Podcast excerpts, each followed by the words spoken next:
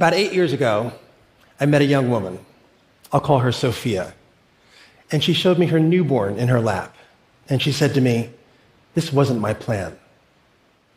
She described how her unplanned pregnancy forced her to drop out of community college, how she then lost her job, and was now living with her mother in Texas. Sophia had already had two unplanned children before this third child was born. All three of Sophia's pregnancies occurred while she was on the pill.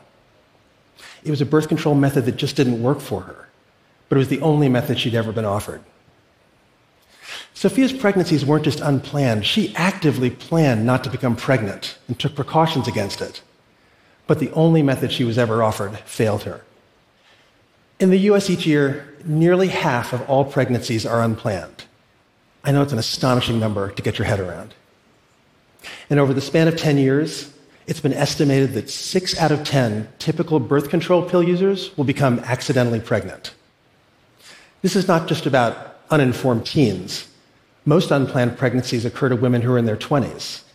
In fact, about half of all unplanned pregnancies occur to women who are actually using birth control, like Sophia.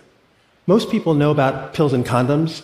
There are actually 18 FDA approved methods of birth control, each with different efficacy and side effect profiles, some of which are 20 times more effective than others.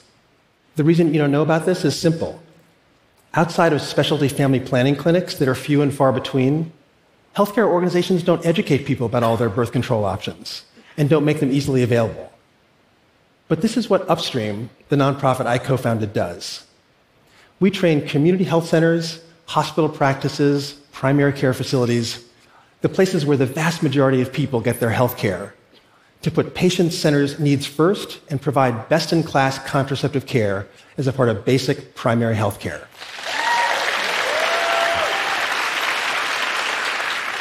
You know, when I first met Sophia, I'd been listening for years to what young people were saying about the challenges they were facing achieving their goals. And I was struck by how many of their stories began with some version of, well, I found myself pregnant and I had to drop out of school. Or, I got my girlfriend pregnant and I had to quit my job. I just kept hearing these stories. I wasn't looking for it. And I came away from those conversations utterly convinced that lack of equitable access to contraception, the inability to get the birth control method you want, when you want it, with full information, was a critical factor derailing the life trajectories of many young people in this country. It's obviously not the only structural barrier they face, of course, but I really have come to believe that it is a major cause of inequality, and it's one we can actually do something about. Back to Sophia. She told me she faced countless barriers trying to get another method of birth control that was more effective.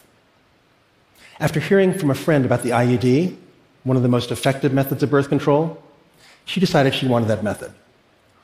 So she ended up getting a day off from work, borrowing a car, and driving the three hours to her health center to get one. But when she got there, they told her that they had to order one for her, and the sole provider they had who could place that method was only available on Tuesdays. They told her to come back two weeks later. Even holding down two jobs, she managed to borrow that car, make that three hour journey, and get the day off, but was told once again they couldn't place it that day. They told her to come back a third time. But this time, she couldn't get the time off.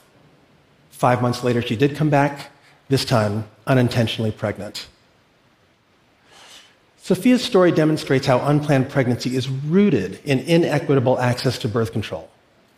Sophia didn't know that many providers aren't trained to offer contraception beyond the pill. Many health centers don't even stock the full range of methods, so it can take multiple visits and referrals to get one of the more effective methods of birth control. Sophia didn't have the privilege of that kind of time for birth control. So she ended up settling for the only option she had.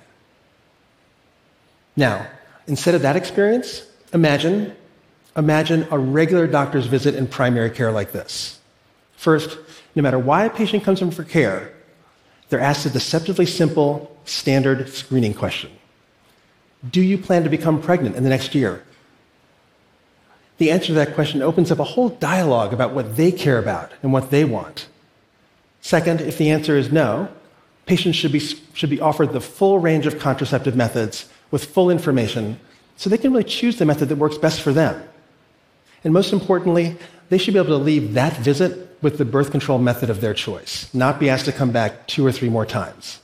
This is really about shifting the system of primary care to empower patients. Well, you don't have to imagine it. We actually did this. We trained up the entire healthcare system in Delaware to work this way. We worked there because patient surveys showed when we started that more than half of all pregnancies were unplanned. Three years later, the percentage of births from unplanned pregnancies dropped 23%. The abortion rate dropped 37%, the largest decline of any state in the country. And within six years, infant mortality dropped 24%.